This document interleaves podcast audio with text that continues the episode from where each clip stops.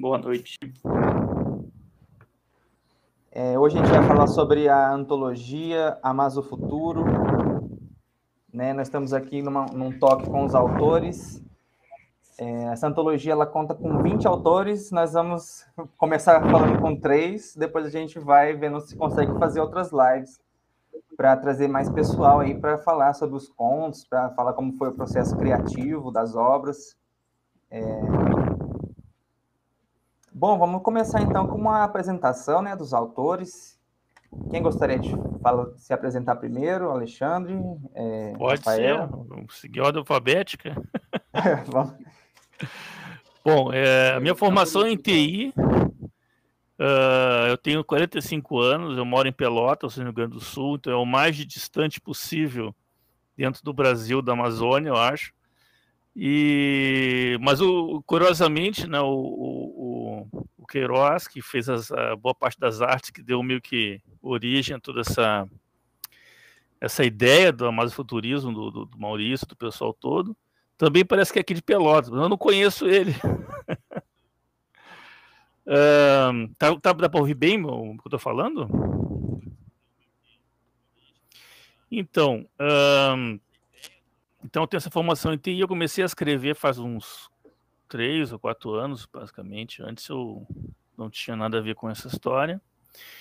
Um, eu já publiquei alguns trabalhos com, com o Maurício, né? Nesses últimos tempos. Uh, recentemente a gente teve o projeto Inominável do HP Lovecraft. Então eu já conheci o Maurício já há algum, algum tempo, desde um, um ano e pouco, mais ou menos. E a gente, tem, a gente conversa via WhatsApp, a gente tem um grupo de escritores, né, que eu faço parte. E um dos assuntos que, que rolou na época, que começou a pintar essas artes, né, é, era sobre justamente a, a ideia de, de, de, de, que tipo de punk as pessoas gostavam. Eu, o, né, o, a Cybers tem uma, uma viazinha para vários punks, né? né? quem tem acompanhado sabe. E aí eu comentei, olha, solar, uh, eu, gosto de, eu gosto de solar punk, eu gosto de coisas uh, mais otimistas, né? Uh, e aí o Maurício, opa, legal, eu também. E aí passou um tempo, veio essa ideia do, do masofuturismo, né? Essa coletânea do Amazo Futuro. E eu já estava pensando em fazer isso aí. Até eu mandei um conto para a revista, é, do, do Cyberus, né, que não, acabou que não entrou na revista, mas entrou uh, por fora no site da Cyberus, é um conto a mais, a mais futuro que eu fiz, pensando numa realidade é, menos, não nacional, né? Quer dizer, o, que, o grande dificuldade que a gente pensa, o que é ser mais o futuro, né? É, como é que a gente vai pensar numa sociedade indígena com tecnologia super avançada, mas como é que eles vão, vão conseguir sobreviver nesse nosso mundo com essas nossas armas do, do, do homem branco, né? Em 1500 eles não conseguiam, né? Então, é, cada um deve ter desenvolvido uma, uma ideia nesse sentido, né, da supremacia indígena. Né? E então, a primeira ideia que me ocorreu foi: bom, é, talvez as nações no futuro não façam muito sentido que, e todas as pessoas tenham mais independência. Então, o primeiro conto que eu escrevi foi nisso. Esse conto não está no livro, mas ele está grátis no site da Cybers. E aí, o segundo conto que eu mandei, que esse faz parte do, do livro, eu já parti por outra, outra linha, né?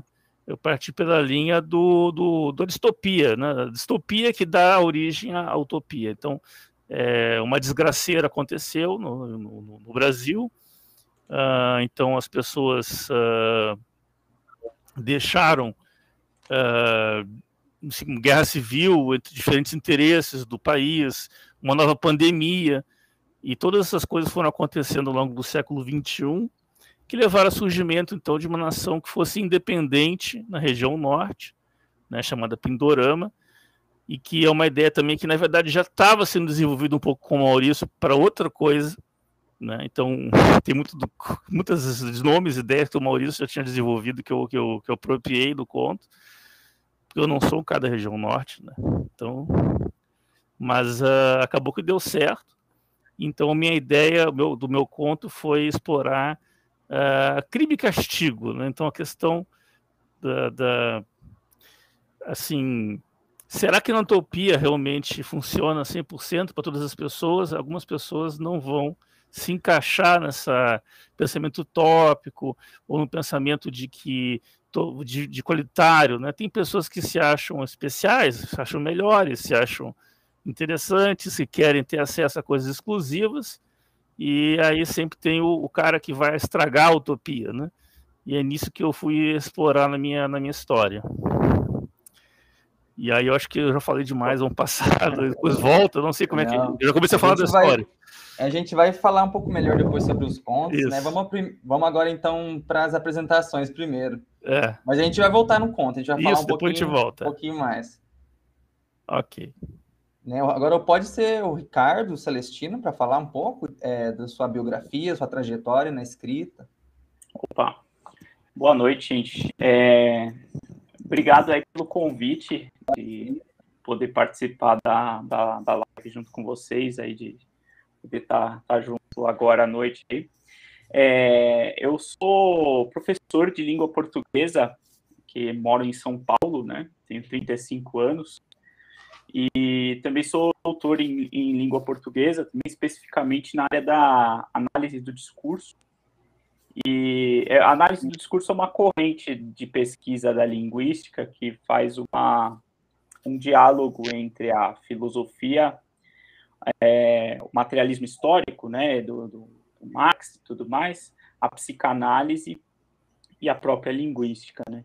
E eu tenho desenvolvido nos últimos anos um pós-doutorado é, fazendo um levantamento das obras de, da, do, do, fantasismo do século XXI, né? Como que é a, o discurso fantasista do século XXI. Fantasismo que é um termo que eu conheci pela primeira vez pela obra do Enéas Tavares e o Bruno, Bruno Matangano, né? O fantástico brasileiro. E eu acho que é um termo muito produtivo, assim, né, para o que a gente vive hoje de, de literatura do fantástico, do horror, da ficção científica, que converte tudo nesse guarda-chuva que é o fantasismo, né? E, e eu, desde então, assim, depois que eu terminei o doutorado há dois, há três anos atrás, eu comecei a escrever literatura também, então é recente assim a, a, a experiência com o texto literário. Eu comecei fazendo uma oficina com o Nelson de Oliveira, Luiz Brás, aqui em São Paulo. Se vocês conhecem, mas é um autor muito produtivo, que tem várias facetas, vários heterônimos aí dentro da, da literatura fantástica. E recentemente eu lancei meu primeiro livro, até que a Brisa da Manhã Necrose Teu Sistema, que é um tupinipunk, um cyberpunk aí, é, brasileiro com algumas brincadeiras estéticas, assim, de frase quebrada, de, do texto em formato de, de verso e prosa, misturando essas coisas. Mas é isso, é isso aí. Aí depois eu falo um pouco do, do conto, né? Do conto para antologia. Uhum. É, depois a gente vai ter um tempinho, a gente vai falar um pouquinho é, sobre as Sim. suas obras, mais especificamente. Né? Agora a gente vai falar com Rafael Moia. É Moia ou Moia? É Moia. Rafael tá... Ouvir direitinho aí. Tá, tá, tá chegando. Tá chegando? Ah, tá beleza. É Moia, é... todo mundo confunde mesmo. Tem é um nome muito comum, para quem mora aqui em Belém, né?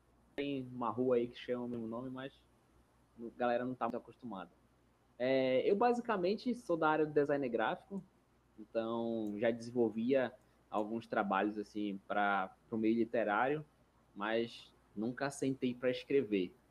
Foi depois que eu comecei um, um Instagram literário que eu decidi colocar no papel algumas coisas, né?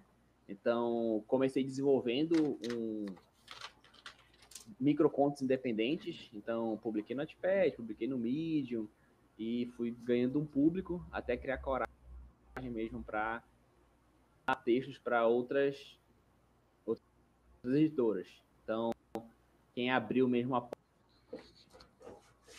editora a Cripta saiu esse ano lá no calendário assado, onde eu vou falar um pouco sobre um suspense região do maior.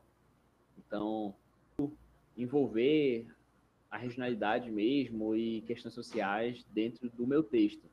Quando a gente for falar mais sobre o, o, o meu o conto que está na, que tá na antologia do futuro, com certeza a gente vai ver um pouco sobre isso. É, fora isso, fora o microcontos, desenvolvo alguns outros textos, inclusive tá aí um para publicação, já está meio que pronto e tal, tem umas capas e tal. Mas a gente vai. Provavelmente vai sair em setembro. Vai ficar uns projetos bem paralelos, assim. Acho que no Como que é o nome desse que vai sair agora?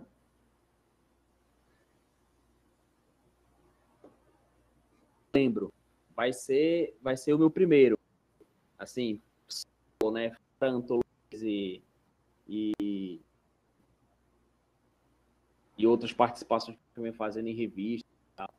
Mas o, o que abriu a porta mesmo foi o, foi o Chipaiá, que é o nome desse, desse conto que está na, na, na, antologia do, do Cripta.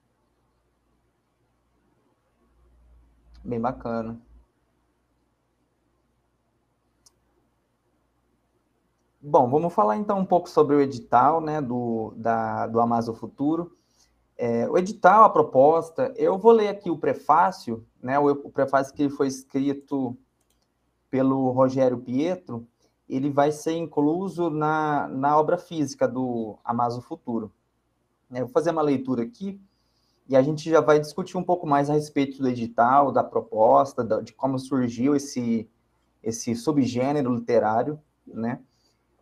Então vamos lá. É, o amazofuturismo nasceu de um conceito estético. As formas e cores da flora e da fauna amazônica, aliadas à beleza natural dos povos indígenas da selva, foram a matéria-prima que o ilustrador João Queiroz utilizou para dar início a um movimento cultural que se alastrou, primeiro pelo Brasil e que aos poucos vai ganhando o mundo. Dos painéis e tintas, o conceito saltou para as palavras e se consolidou como um subgênero da ficção científica na literatura, um dos mais promissores, um dos poucos com DNA 100% brasileiro. Assim como o cyberpunk tem sua assinatura visual, com tecnologia avançada, braços mecânicos, cabos de dados, neon, clima chuvoso, fumaça, degradação social e redes de comunicação quase telepáticas, o Amazon futurismo surge com cores vibrantes, luz do sol, cipós, ar puro, justiça social e alta tecnologia. Mas, sendo um gênero muito recente, também é natural que ele, se, que ele esteja em construção. Suas bases, no entanto, necessitam ser bem estabelecidas desde o começo, como uma árvore que precisa de raízes profundas para não ser derrubada pelo vento. Portanto, o amazofuturismo deve estar aliado a uma visão positiva do futuro.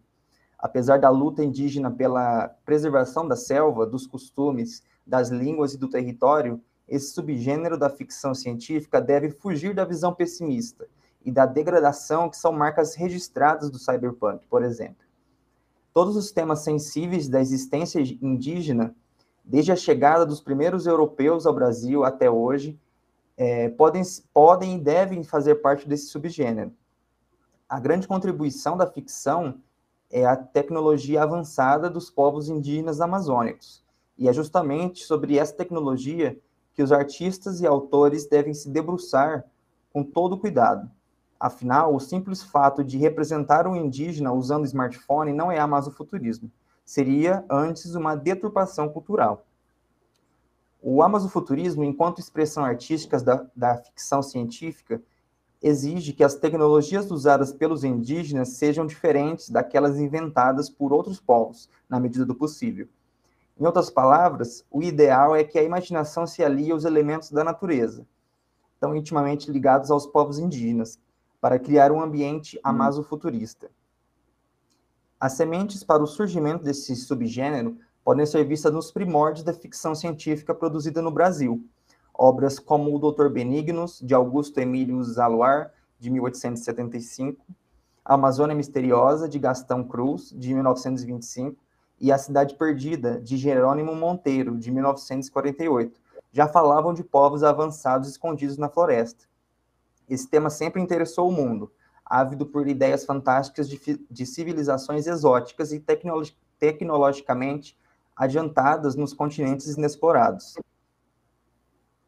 A partir do livro Amazofuturismo de 2021, a nova vertente da ficção científica se estabelece e ganha suas bases. A principal característica é a mudança de foco. O, explora o explorador conquistador deixa de ser o protagonista e passa a ser o, inv o invasor antagonista o indígena deixa de ser a criatura exótica e incompreensível e passa a ser o humano que olha com perplexidade os costumes que vêm de fora. Os tesouros cobiçados pelos estrangeiros, antes representados por pedras e metais preciosos, além da mão de obra escrava indígena, se tornam as tecnologias inovadoras criadas pelas tribos. A presente coletânea de contos amazofuturistas é um, é um dos movimentos mais importantes na consolidação do subgênero em nossa literatura Autores de diversas regiões brasileiras foram selecionados para celebrar os povos indígenas do Brasil, demonstrando por meio desta obra o respeito e o apoio de escritores de todas as raças à causa deles.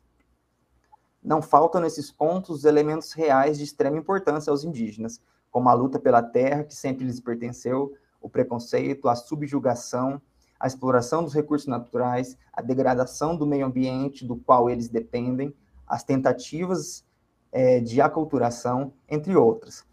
É, também são presentes os elementos que caracterizam a, a ficção científica, em especial o impacto da tecnologia e da ciência no indivíduo ou no coletivo.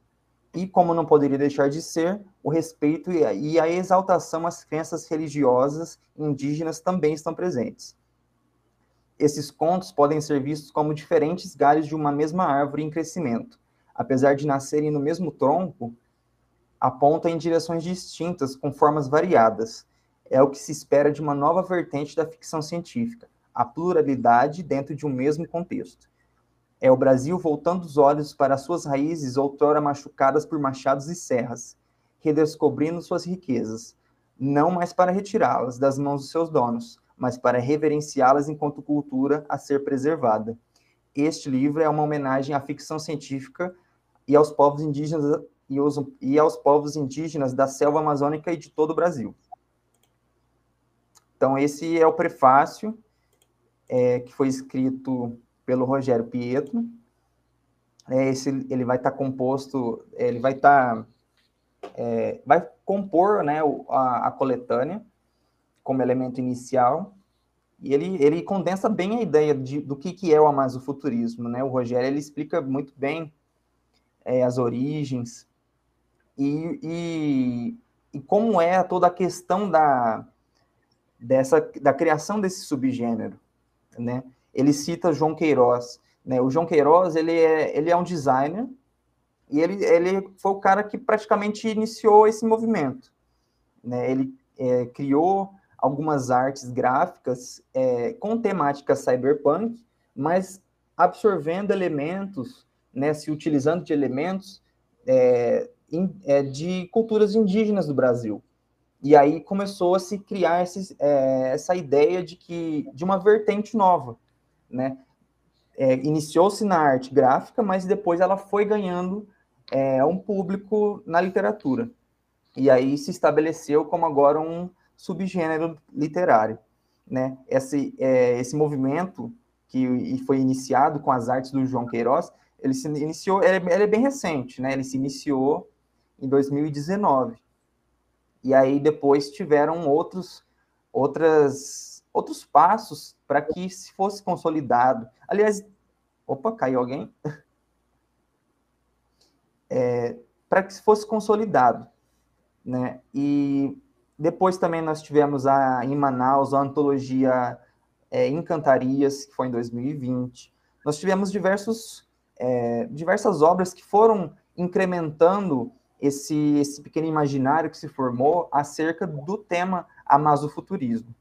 Né? Nós temos é, a Tricerata, aqui a nossa a nossa revista da Ciberus, ela fez uma entrevista com o João Queiroz, né, onde ele explica como foi o processo criativo dele né, em relação às artes, como, é, rever, como reverberou o tema na, na literatura, é uma coisa que ninguém imaginaria, né? Que fosse acontecer. É, então é basicamente isso, né? A, o que é o que é o é o cyberpunk é, elevado à potência brasileira que envolve a camada indígena, né, de, da nossa população, que é tão importante. Hum. Alguém gostaria de acrescentar alguma coisa sobre a temática, as impressões que vocês tiveram do edital, quais foram as dificuldades que vocês tiveram, se tiveram alguma dificuldade em descrever o tema, porque como é um tema novo, creio que tenha demandado uma certa pesquisa, né, uma certa informação, né, um pouco mais aprofundada a respeito, para poder falar com propriedade do, desse, dessa temática tão ampla que é a vida do indígena nesse, nesse futuro utópico distópico, né, onde está presente a tecnologia. Né? Alguém gostaria de fazer algum comentário de como foi a experiência? No, no meu caso, eu, por ser de São Paulo e morar na capital paulistana aqui, né, é, na Zona Norte, no ambiente afastado de, da, da, do contato né, com o nativo americano, não nunca ter conhecido a Amazônia, então escrever Amazofuturismo foi um exercício de pesquisa e criatividade, o que foi bem interessante, né? É, eu tive que recorrer ao clássico ali, né? Tipo, ir atrás de câmara cascudo, algumas coisas para me, me ambientar em alguns folclores. Mas depois eu, eu, eu tomei contato com dois quadrinhos que assim me ajudaram pra caramba, que são quadrinhos escritos pelo pessoal de Manaus, que é o Ajuricaba.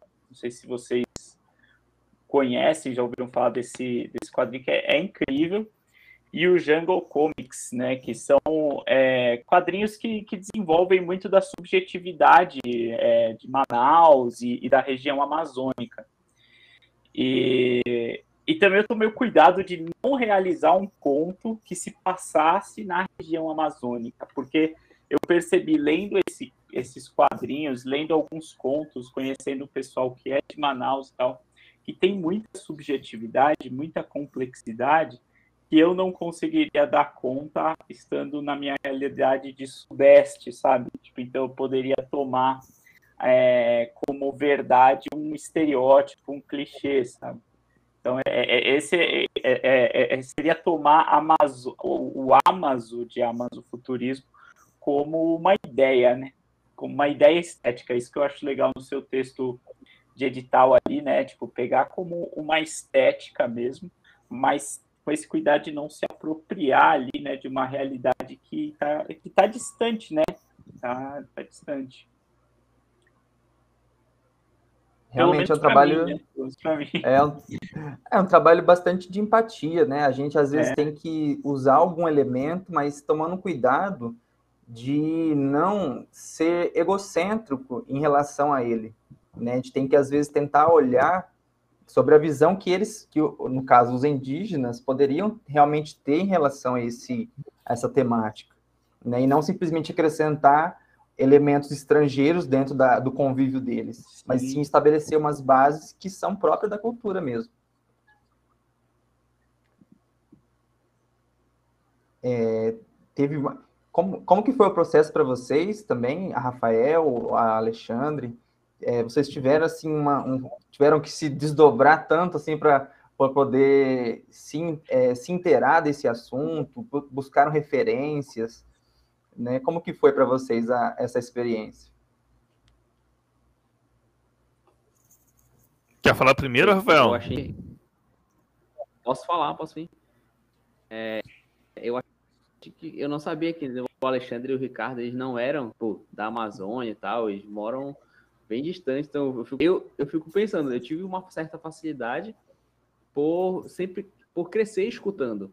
Então eu sempre escutei histórias da minha avó, histórias da minha mãe, então a minha mãe é professora, então eu sempre tive esse contato maior. E a minha avó, ela é indígena, né?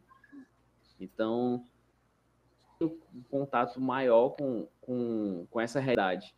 É, e, e ver esses autores que conseguem ter essa maturidade e tal, eu acho muito vou pegar esse desafio para si e, e encarar. É, eu basicamente me falei, tive essa facilidade, usei de inspiração um, um livro, uma autora do Jó.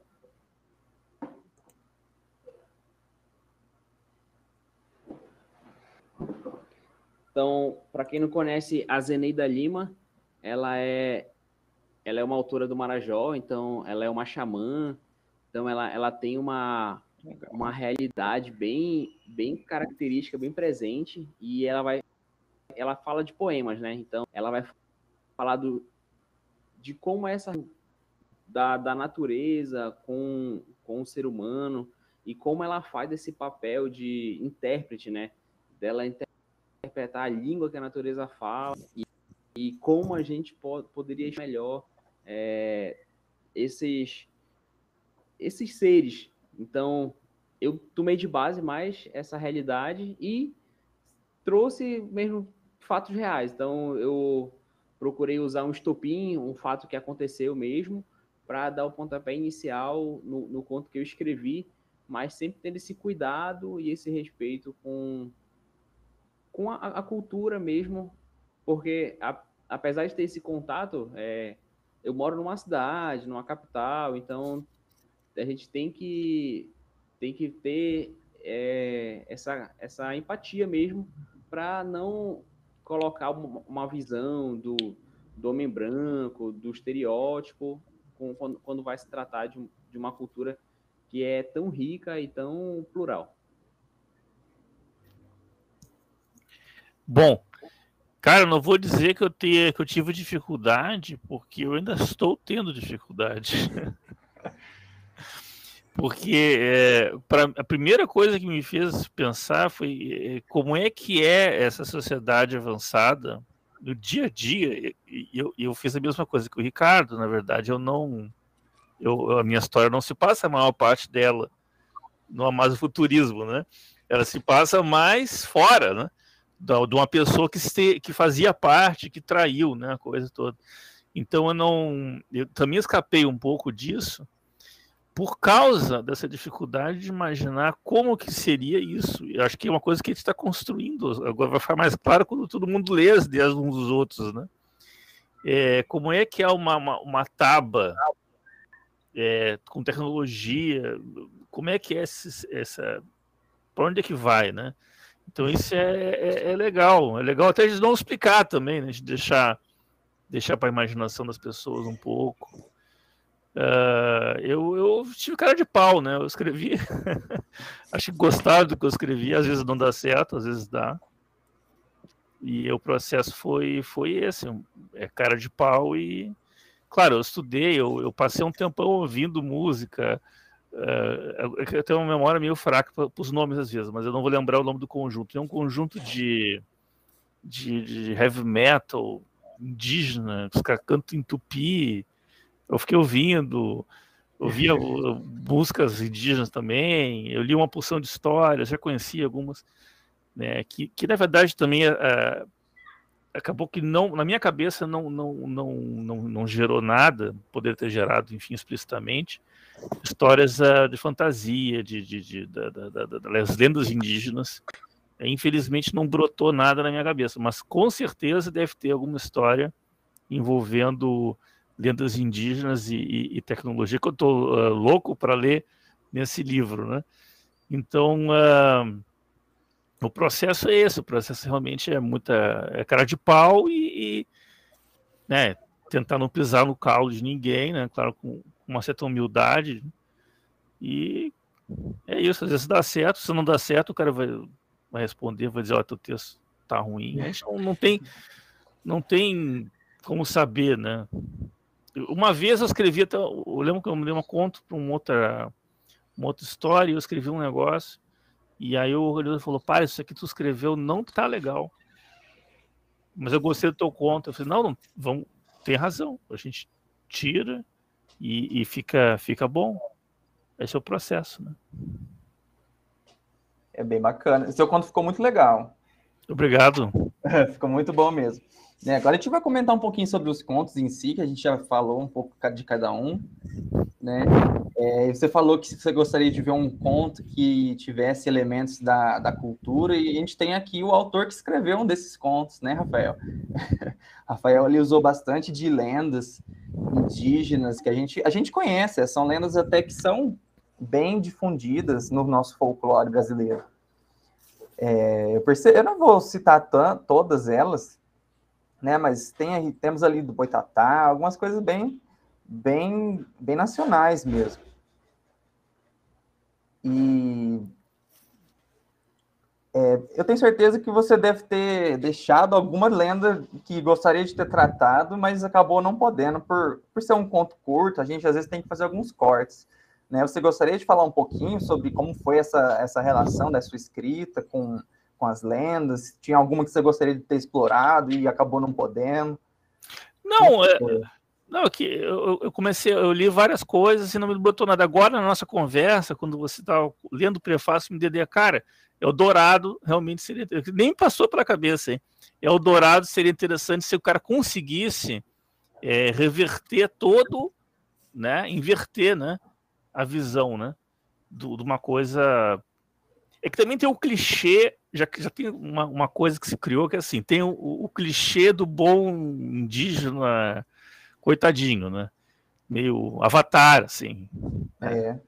É um pouco clichê, né? E isso também não, não, não acho que sirva, sabe? Então é difícil, não. Mas o, eu aqui, né? Com essa minha, minha cara de índio, né? Escrever não, sobre o, isso. Apesar Rafael... que tem índio na minha família também, só que é, sei lá, trisavô, ah, é. Guarani, nada a ver, né? E, mas assim, é difícil, né? Mas o Rafael conseguiu incluir muito bem esses, esses elementos. Né? O conto do Rafael chama O Leviatã, e ele fala bastante desses, dessas lendas nacionais, né? É, como que foi o processo, Rafael? Você é, teve uma pesquisa um pouco mais aprofundada? Qual, você teria algum, alguma outra lenda que você teria gostado de inserir no seu conto? Como que foi? Conta um pouquinho é, para gente. O, o, as lendas, eu tive muito contato porque eu cresci ouvindo catalendas. Então, é um programa da, da nossa região aqui que praticamente eu assistia todos os dias. Então, para quem tem curiosidade de, de ter acesso a, a, a esse panteão de, de, de novos novos personagens, é, é, eu indico muito esse, esse programa. Tem no YouTube, está completo, se não me engano. Aí e tem uma, uma perspectiva de voltar para a TV novamente. Mas quando eu li o edital e eu percebi é, a proposta, a minha, a minha ideia era ter o cuidado de que não virasse mais fantasia do que ficção, do que ter um sci-fi. Então, eu queria utilizar as lendas, que é, é algo que eu tenho muito carinho, e mas não queria que ficasse muita algo muito fantasia. Então, eu inseri tecnologia mesmo, como, como o, Alexandre falou, de, de, de ter essa, esse imaginário. É, teve sim é, lendas que eu gostaria de ter usado, principalmente porque teve a série da Netflix, falou sobre o folclore. Eu não me senti à vontade com o que foi passado e eu imaginava algo mais elaborado, é, algo mais regional mesmo, que, que valorizasse mesmo, principalmente o que foi abordado.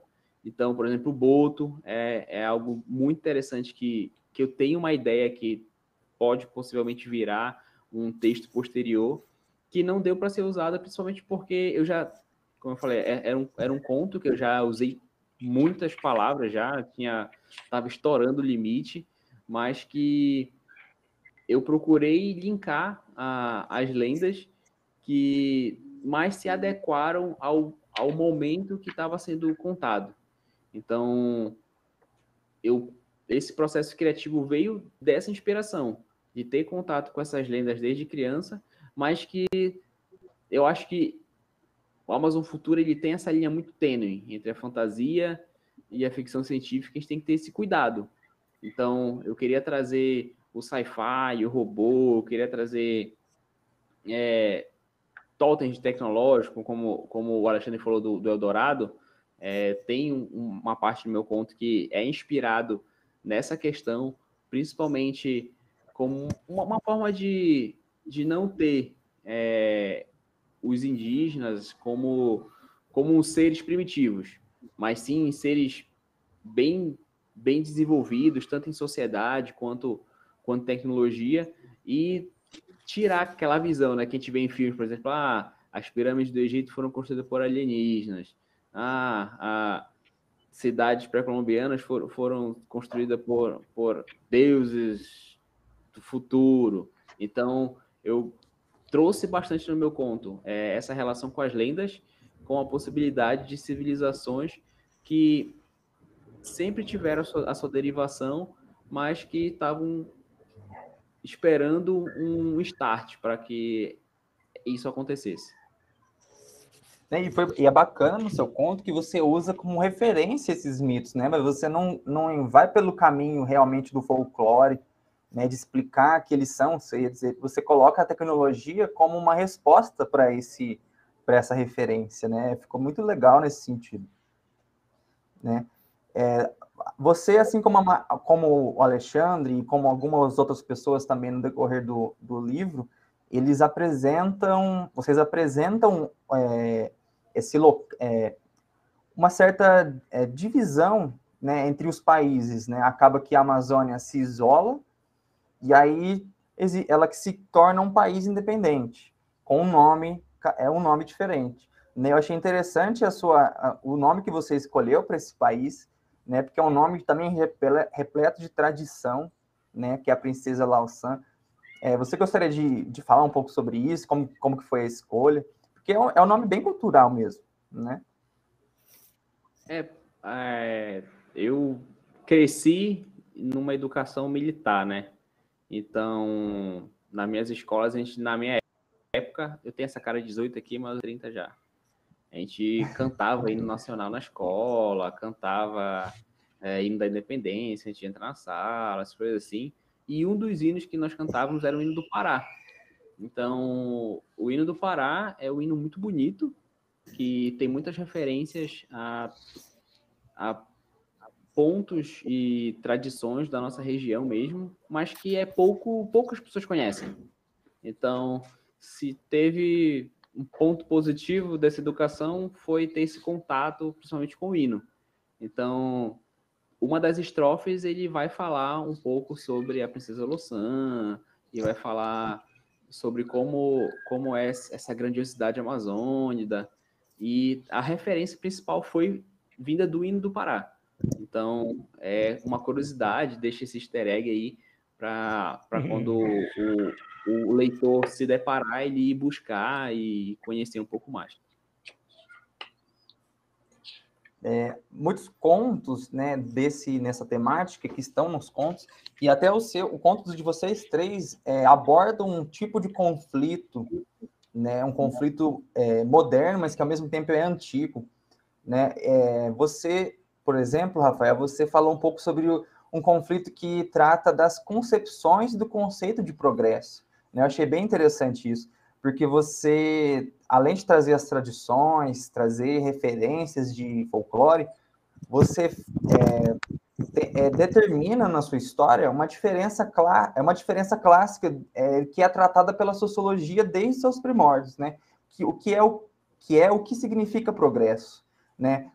Qual, que é realmente uma sociedade avançada? Aquela sociedade que desmata, que é, polui o meio ambiente, cria casas, ou a sociedade que realmente valoriza a natureza, a ecologia.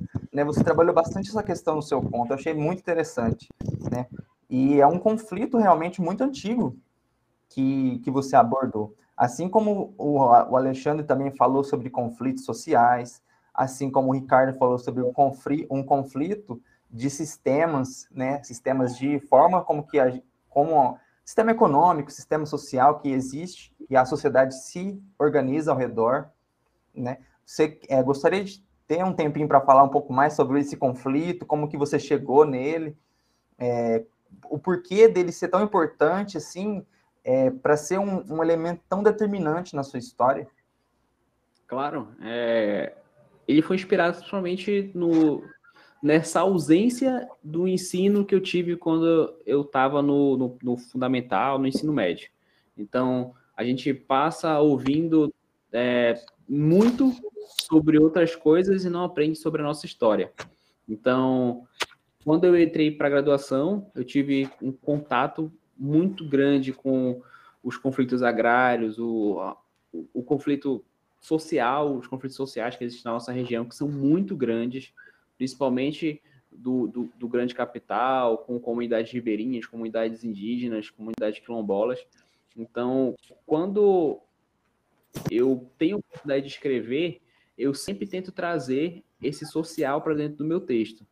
Muitas vezes eu sou criticado por ter um texto panfletário, mas eu não vejo dessa forma. Eu vejo que são temas que são necessários ser abordados por a gente não ter acesso a esse conteúdo desde a juventude. Então, eu vejo que trazendo esse tema dentro de um ambiente mais atrativo, que foi o conto, a temática do Amazon Futuro, é, eu vejo que não só o, o leitor adulto quanto o, o, leitor adolescente, ele vai, vai ter um primeiro contato com, com essa relação da luta de classe. Então, eu vejo, eu trago esse, esse, esse assunto como uma forma de suprir uma ausência que eu tive no meu ensino. Que com certeza, se eu tivesse tido contato com como o nosso estado, principalmente a Amazônia, principalmente sofre com esses conflitos, tanto do, do entismo do capital quanto das grandes empreiteiras, é, eu teria uma outra visão, tanto como pessoa como acadêmico mesmo, quando eu tive, quando eu entrei na faculdade. Realmente é uma coisa bem importante a gente estudar, né? Muito legal que você tenha é, trazido a, é, esse tipo de, de temática no seu conto. Muito bacana. É, de forma um pouco é, similar, mas ao mesmo tempo paralela, né? O Ricardo ele também falou um pouco disso, né? Só que aí ele puxa um pouco mais para o lado do conflito capitalista, né? De como que é, é como é a relação do mundo atual capital, do, com o sistema capitalista se sobrepondo à ecologia, né? É, se, e como que é assim essa situação, essa situação de, de utopia, né? Realmente, né? O, você gostaria de falar como que foi, Ricardo, sua, é, a sua experiência de escrever esse conto? É, você, eu percebi que no, você falou na sua biografia que você fala sobre tem textos marxistas também, né? Sim, eu tenho, creio que seja aí sua referência. É. Né? Sim. É, o, no meu conto, a ecologia vence, né? Essa guerra. Então, é, é, na minha perspectiva, acaba sendo um conto positivo para o meio ambiente, mas não tão positivo para a espécie humana, né? O, a, a ideia, é assim, eu, eu queria tomar a região amazônica como um, um, símbolo de uma natureza orgânica, assim, que tem regras próprias, que tem vida própria ali, né? A, a mata tem uma fauna, uma flora equilibrada e, e, que se, se retroalimenta ali, né? E, e, e, distanciar ao mesmo tempo da visão que a gente tem da natureza, pelo menos aqui em São Paulo, isso é muito comum, é a visão de uma natureza árcade, sabe? É, a gente tem uma, uma ideia ainda travada lá no século XVIII, né? De que a natureza ela está à nossa disposição, né? De que a gente vai explorar os recursos é, com uma forma de constituir um paraíso perfeito ali, um paraíso que garanta, assim, pelo menos no paulista médio, a sua ida a uma praia paradisíaca, sabe? Tipo, eu, eu, eu saio da capital, vou até Ubatuba e consigo chegar ali numa praia é, bonita, deserta e tudo mais. E essa praia é uma praia com a natureza equilibrada, arcade que me serve. No entanto, essa, essa visão arcade da natureza ela descontrola a natureza, é, ela provoca um desequilíbrio a, a, a própria a, as regras orgânicas ali da não só da região amazônica como da nossa mata, mata atlântica aqui. Recentemente, ontem mesmo a gente teve um parque ambiental aqui da região do Cerrado aqui em São Paulo que foi devastado por causa de um balão. É, então a gente tem a ideia, né, de que a natureza controlada, a árvore podada ali, né, o animal domesticado, é, seria o, o, o homem árcade vivendo na natureza, mas é, é, seria a ideia do homem árcade dominando a natureza e extraindo daí recursos.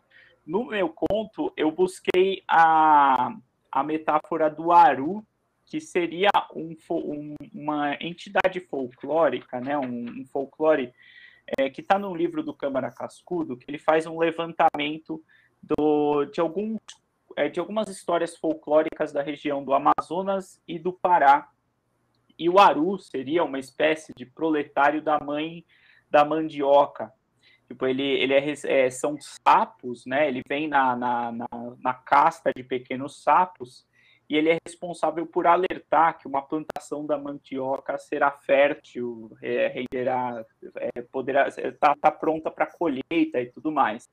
Só que ele só visita as roças que são equilibradas em função das regras da mãe da mandioca. Ele não visita as terras que são invadidas por ervas daninhas e tal. Então achei uma metáfora incrível para fazer uma oposição assim à forma como a gente lida com a, com a natureza.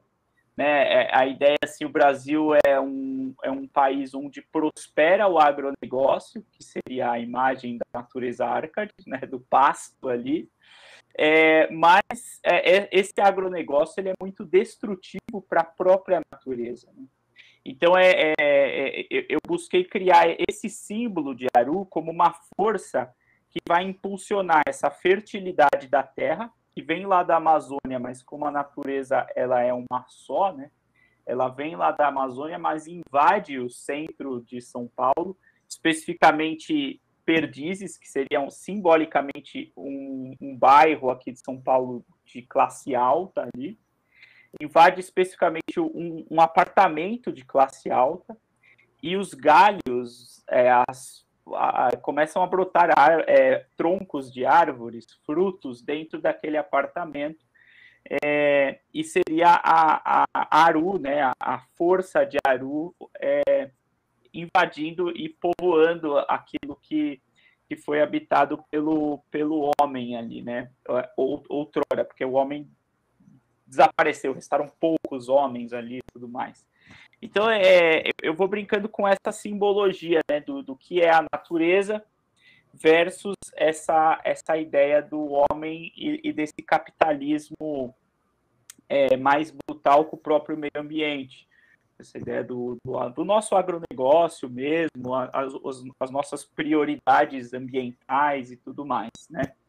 É, nesse mundo que eu crio, o que sobra são pequenos grupos de nativos, né?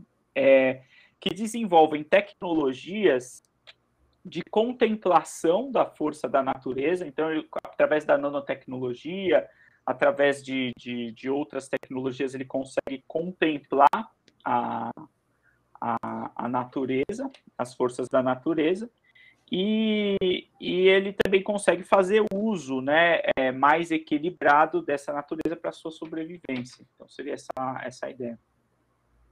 Bem legal. E o formato que você enviou o conto, achei, achei muito lírico, né? Um formato bem diferente. É. Causou até um certo espanto inicial, que eu acho que é o que você pretendia com o conto. Né? Ficou bem, bem diferente. E é legal a forma como você trata o, é, de uma forma. Você trata do futuro, mas abordando as origens do, desse sistema social, né? Do, do que acontece. Você fala do futuro, do Amazo Futuro, mas você fala do passado também. E aí você cria uma narrativa única, né? Onde que culmina num ponto utópico no, no presente, que na história lá é o presente. Né? Muito bacana essa, essa sua visão. E pelo formato do conto, bem lírico, bem quase que inverso que você que você mandou, eu consigo Sim. entender que você é um, você também é poeta, né? Você tem uma, é... um quê de poesia, bastante, bastante lírico. Sim, é, a ideia é explorar um pouco essa questão da. Eu tenho chamado isso de prosa poética, mas é uma linguagem mais, mais voltada para a literatura que eu gosto de ler muito, que é a literatura modernista paulista aqui, né? Tipo Mário de Andrade, Oswald de Andrade, que brinca com essas formas malucas de escrita. E tem o Paulo Leminski também, que é não é de São Paulo, né, mas é, é um poeta maravilhoso que, eu, que me, inspira pra caramba, assim, né?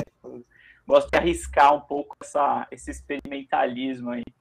É, bem ousado, bem ousado. É. Né, então você também tratou de, um, de conflito, né, mas aí abordando um pouco mais o social, né, do sistema exploratório da natureza, que se sobrepõe à ecologia, que desmata, que consome a natureza ao seu máximo, né? Ao passo que o Alexandre também falou de conflito, mas ele trouxe um conflito social de uma outra forma, né? Que acabou se personificando em dois grandes blocos ali, porque o, o, é, o Alexandre foi um dos autores que falou do Brasil dividido, né? Entre a Amazônia, que se tornou um país independente, e o restante do Brasil, e aí, um quê de social, né? Realmente, onde o Brasil, que seria o Brasil dos homens brancos ou aqueles que não eram indígenas, ele acaba sendo visto como um, um lado mais urbano, né? O lado mais civilizado, porém completamente é, assassino, e, e em contrapartida, o, o país que ele chama de Pindorama, né? Gostei desse nome, a gente vai falar um pouco dele. E ele tem ele traz esse lado bem mais ecológico também, mais social, mas que é diferente, né? Ele, ele é, é um contraste muito muito visível na sua narrativa, né? Tem bastante bastante elementos de utopia nisso.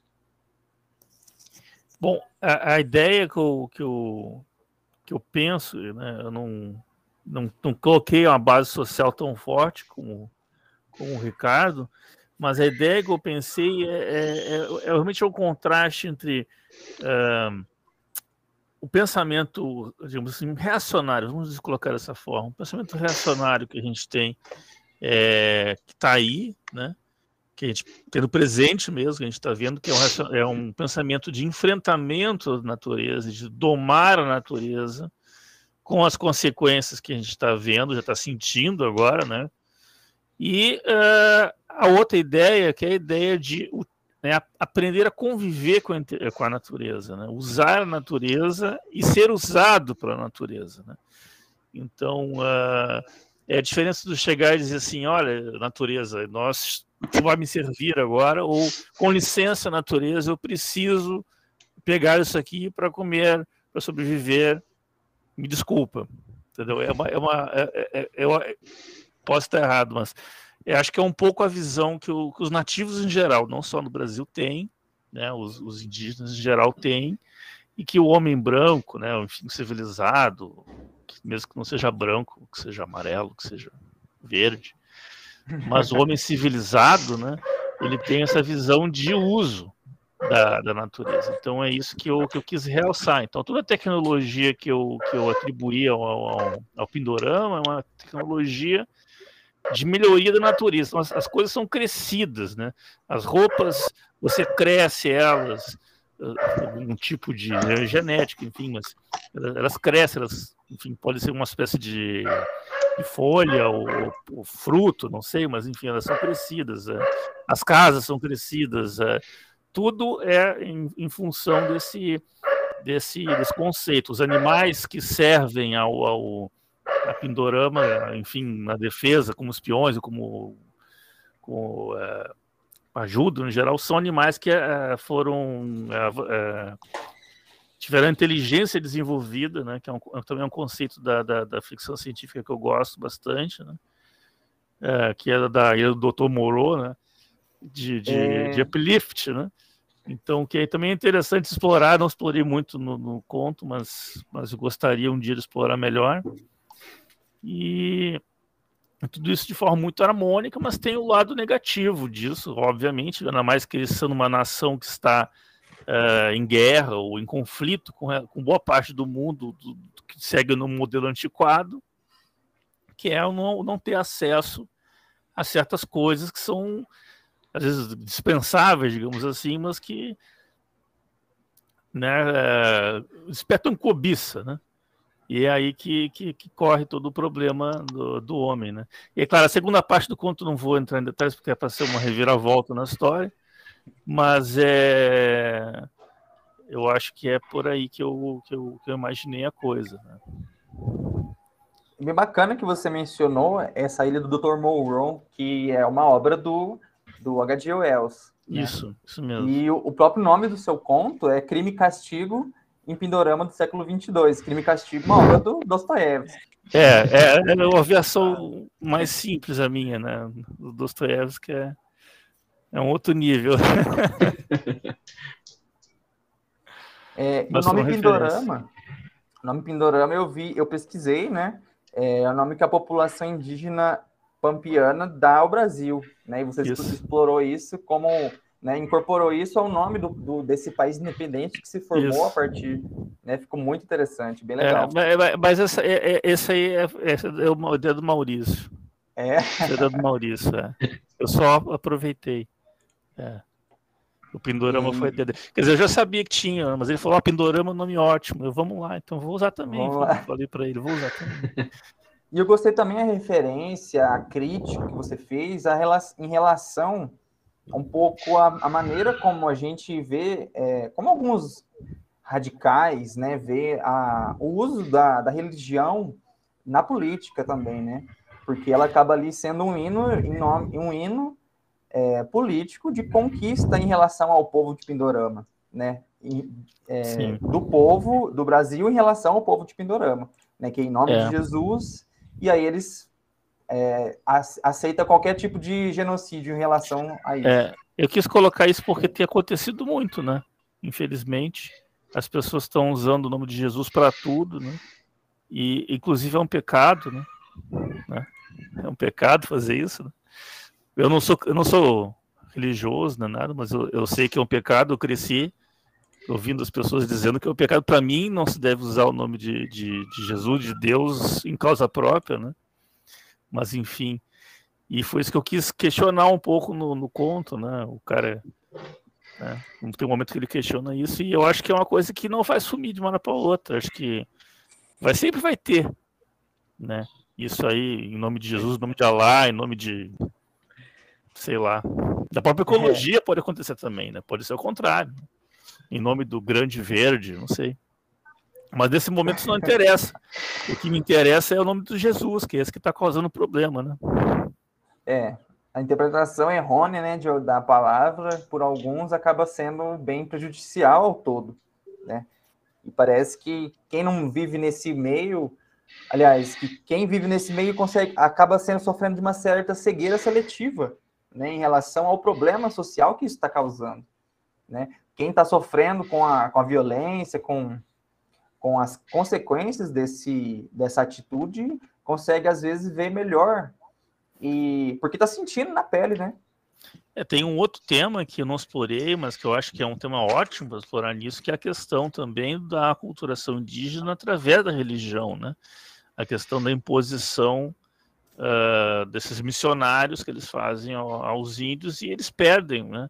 A gente perdeu e está perdendo ainda muita, muita coisa da cultura indígena no país, em função desse, dessa, dessa cultura de, de missionário não tem tato, né? É, é, mas seu ponto ficou muito bacana, ficou bem amplo. Né? De todos, ficaram muito bons e abordaram bastante os temas que são realmente o cerne do, do gênero, né, do amazofuturismo, que é o conflito de tecnologia de, e natureza, né, o, o, o, conflito que já existe há muito tempo. Né? Eu sou, eu estou me formando como sociólogo, né? Então a própria base da sociologia, ela é o conflito é, de, é, de, em relação a o que é o progresso em relação é, se existe realmente uma, uma sociedade mais avançada que a outra. Né? Porque dependendo da forma como a gente é, qual a nossa base de comparação, uma, uma vai ser melhor, mas essas bases elas são diferentes para cada cultura, né? E isso também é, é, foi, é uma, algo que foi muito bem explorado nos contos, porque a gente, para poder escrever, né, nós que não somos indígenas de sangue realmente, temos às vezes algum parente, e não convivemos de fato com a realidade deles, às vezes nós temos que nos colocar né, na posição em que eles ficaram, e aí é, observar as coisas, tentar medir, valor, valorar e valorizar as coisas de acordo com o sistema de valores deles, né? Que é uma questão que, que é contrária ao, ao egocentrismo, ao eurocentrismo, que é, foi uma questão muito importante para o surgimento da própria sociologia, né? O estudo das, da, da organização das sociedades. Né? É uma questão, então, que foi muito bem explorada. É, é, é, uma outra coisa que eu, que eu acho que é interessante pensar é que tem um, um aspecto hoje de, de, que a gente está se aproximando de uma sociedade de pós-escassez, né? Então, isso tudo tem um reflexo é, econômico do capital, que, de certa forma, inviabiliza o capitalismo que, que existe hoje, que é o capitalismo de escassez, né? De controle da, da, do mercado através da oferta e, e, e, procura. Então, como que isso vai ser no momento que as coisas começarem a ficar acessíveis, né? Então, isso é outra questão também que, que é interessante explorar. Uh, até não explorei muito no conto, mas, mas que também é, é, é, importante explorar e que vai ficar cada vez mais uma questão ideológica, uma questão virtual, né? uma questão de bens de consumo uh, como, como esses jogos online, você tem uma espada que o cara vende no mercado por, mil, mil dólares, entendeu? Porque o cara, mas é uma coisa virtual, né? uma coisa que não existe, né? E assim por diante. Cada, mais, cada vez mais objetos de consumo que não, não, não, não existem, né? na realidade, porque as coisas do dia a dia estão ficando acessíveis e vão ficar cada vez mais.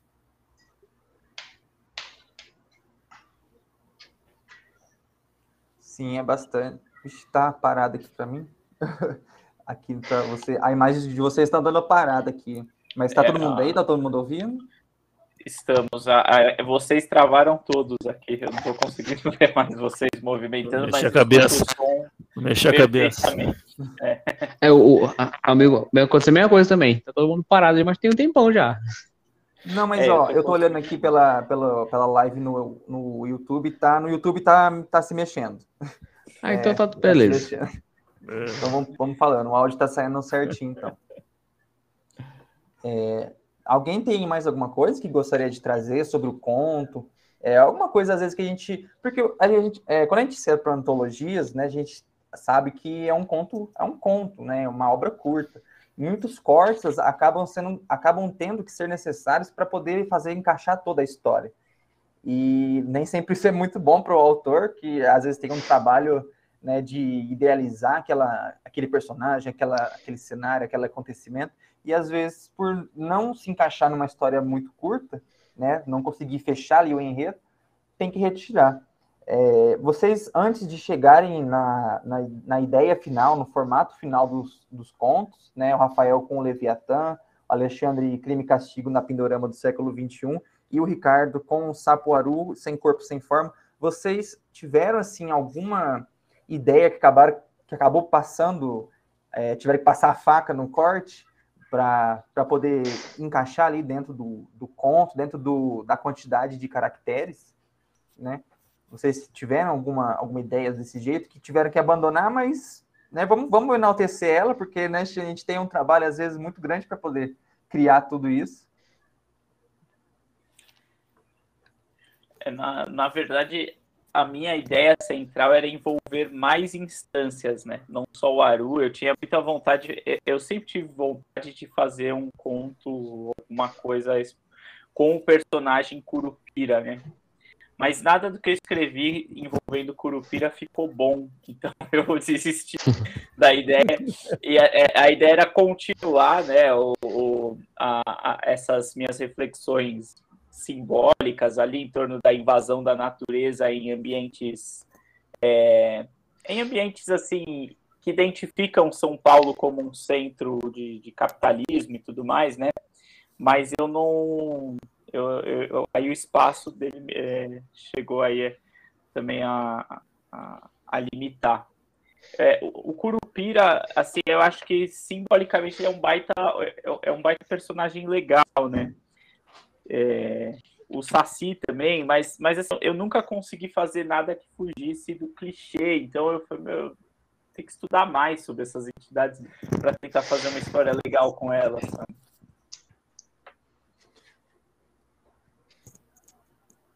Tem alguém é, perguntando?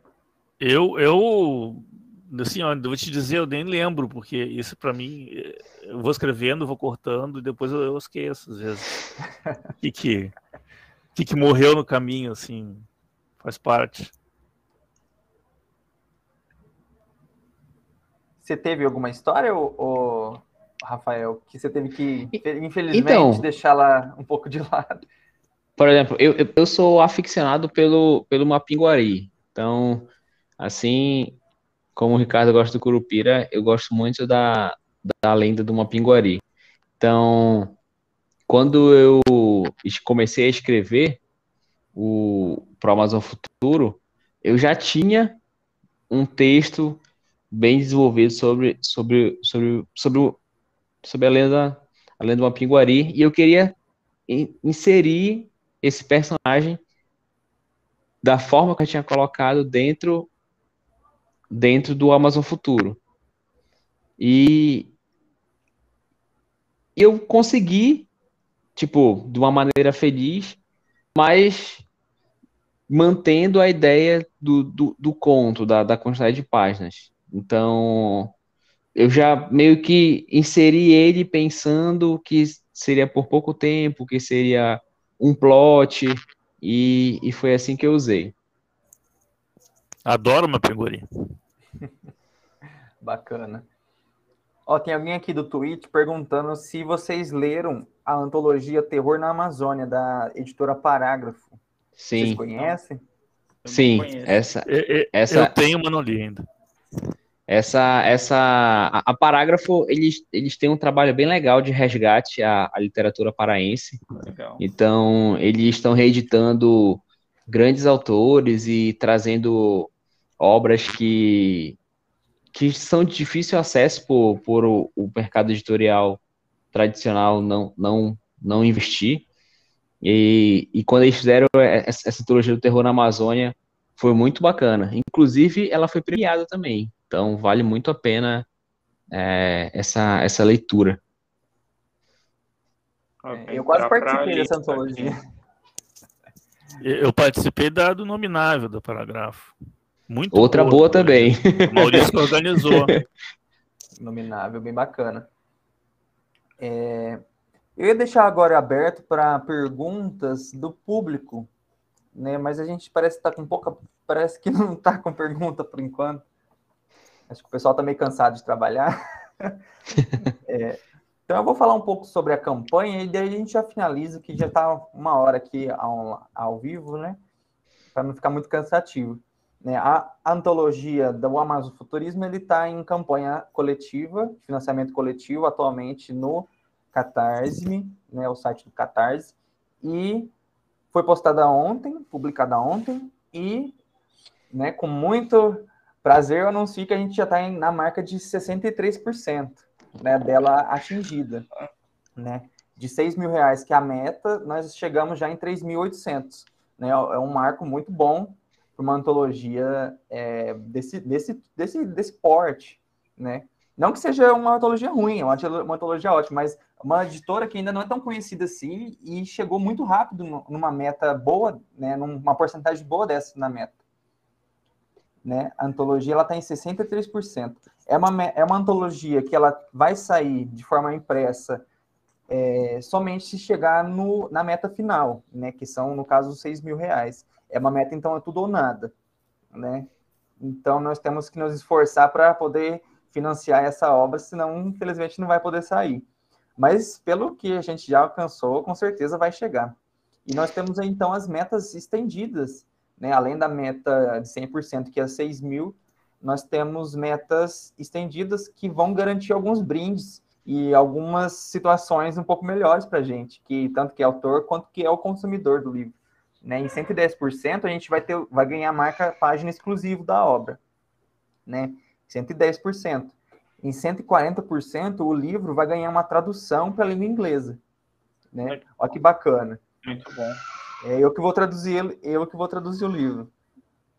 Né, tive essa honra aí de, de poder participar do projeto. Não escrevi para o projeto por falta de tempo, mas vou poder participar de outras formas. Né? E com 70, é, 170% a gente vai ter um selo de exclusividade. Então, cada exemplar vai ter um selo que vai deixar o exemplar único. Né? Ele vai ser diferenciado de alguma forma. E em 200% nós vamos ter o livro em capa dura. Né? Então, todo mundo que comprou o livro é, independente do, né, do valor, porque ele estava em 35 reais ontem, né, no primeiro dia, ou eu acho que é nas 72 primeiras horas, não tenho certeza, é, mas ele, o valor dele normal é 50 reais. Né? Então, ontem, ontem ele estava ainda por 35 reais, né? E aí, independente depois, quem comprou por 35 ou por 50, vai ganhar o livro por, por, de capa dura, né? Se a gente atingir a meta de 200%. É bem interessante isso. É, o livro, como eu falei no começo, ele conta com 20 autores, né? Autores esses que muitos deles já têm uma trajetória na escrita, já participaram de vários, várias outras é, coletâneas, várias outras antologias literárias e que também e que tem uma escrita muito boa, muito apurada, né? E na campanha nós temos também como brindes alguns bonecos em 3D, nós temos pôsteres exclusivos, né, autografados pelo artista. Nós temos diversas, diversas coisas aqui que são bem interessantes. Nós temos é, a versão digital da antologia Panóptico, que está como um brinde aqui, para quem contribuir com 40 reais ou mais, ganha o livro físico mais o Panóptico digital. É...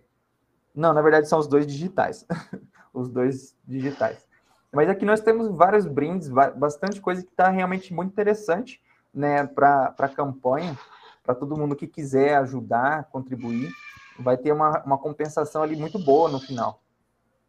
E lembrando que se a antologia não chegar em 100%, todo mundo que contribuiu né, vai ter uma devolutiva do valor que foi, que foi usado na campanha. Então, não, é perdido o valor. Mas, infelizmente, se não sair, o livro também não sai. Né? Tem esse revés. E é isso, gente. É, esse livro está muito bacana. Eu estou fazendo a diagramação dele. Eu fiquei responsável pela revisão final e pela diagramação, certo? E, e já li alguns contos e posso garantir que está muito bom, está muito, tá imperdível mesmo, né? O conteúdo ali que eu encontrei. Vai ficar bem bacana na versão física pronta dele. Né? É legal que muitos artistas também se uniram na, na criação das, da capa, dos pôsteres. Né? Nós temos bastante, bastante artistas ali que, que contribuíram, não só os autores, não só o idealizador da, da, da, da, da antologia, como tivemos outros, outras pessoas de outras áreas que também contribuíram. Né? E é bem bacana um projeto que envolve essa quantidade de pessoas. a gente vê que realmente é uma ideia que é muito boa, porque se não fosse boa, não teria tanto engajamento. Né? E, então a gente já vai finalizando. É, muito obrigado a todos que nos assistiram aqui. Né? Nós esperamos que a meta, as metas sejam atendidas, a, atingidas na campanha, que o livro saia realmente. Né? A gente vai anunciar mais no futuro algumas outras lives com outros autores. Acho que a gente até podia fazer uma enquete né, com os autores que. Com, com o público, com quais, qual, quais autores que estão participando gostariam de, de fazer a live. Né, acho que daria, seria uma boa ideia. E é isso. Muito obrigado ao público, aos autores, por, ter, por terem reservado esse tempo para conversar com a gente aqui da Cideros é, por falar dos contos.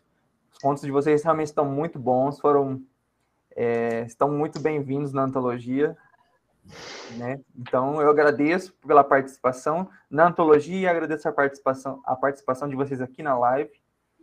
E vou deixar aberto para vocês, é, se quiserem dizer algumas últimas palavras, né, aqui no nosso vídeo, para deixar registrado. Uh, bom, uh, meu Twitter é torres.writer, se alguém quiser seguir. Uh, tem alguns, alguns projetos saindo aí daqui a pouco pela Cyberus, o New Weird, que eu participo também, uh, que eu acho que vai ser impresso direto pelo ICLAP. E eu também estou participando do Espadas e Feitiçarias da Psyll. Eu também tenho um joguinho grátis, qualquer dá para olhar meu, o link lá no Instagram, quem quiser brincar, é de graça. Que legal. Uh, e acho que esse ano vai ter um livro meu saindo pela Sem Tinta, também no gênero New Weird. Uh, vamos ver se vai sair ou não. Espero que sim. Bem bacana. Maravilha. Eu, eu queria fazer um jabá do meu romance é, Até que a brisa da manhã necrose teu sistema, que é um romance cyberpunk eu, onde eu também experimento aquele essa questão do experimento da linguagem em prosa poética, né? Então ele tem essa estrutura quebrada de frase e tudo mais. E, e aqui é também é, uma, é um romance onde eu vou é, questionar um pouco São Paulo como uma cidade de, de algumas violências estruturais, né? Durante a prefeitura do, do, do atual governador, João Dória, ele tinha um lema quando ele foi prefeito aqui, que era São Paulo, cidade linda. E aí esse lema é, faz com que eu crie aí, então, uma, uma São Paulo do futuro bem higienista, assim, né? É, e aí, quem, quem tiver afim, a, o livro está disponível na plataforma Clube de Autores. E, e é isso para conhecer. É, é, o trabalho que eu tenho divulgado mais esse ano aí. Bem bacana. Então já está pronto, já? Esse já, já está disponível, já está circulando desde fevereiro. Bem bacana, vou dar uma olhada. É, para quem quiser conhecer mais sobre o meu trabalho também, fora o, o conto do Leviatã que vai ser no Amazon Futuro, pode acompanhar pelo Instagram, é, arroba Rafael Moia. Então, eu tenho mais presença lá. E sempre publico lá o que está saindo, como é que tá as etapas do processo tutorial que estou desenvolvendo. É, atualmente, eu estou restaurando um, um, livro, então, para quem tem curiosidade nessa parte, tipo, editorial de restauração, tô, pode acompanhar lá e, e participe aí do, da antologia, né? Apoie, porque eu queria colocar esse livrinho ali na nossa estante lá para fazer parte da minha coleçãozinha. Todos nós.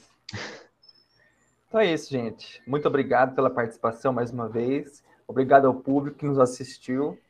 E a live, creio eu, que vai ficar gravada aqui no, no, no, canal da editora, né? Eu creio também que vai ser, ela vai, vai correr ali pelas redes sociais. Então, muitas pessoas ainda podem assistir, né? Muito obrigado a todos, então. Uma boa noite. Boa noite. Tchau, tchau, pessoal. Tchau, tchau, pessoal. Boa noite. Tchau, tchau.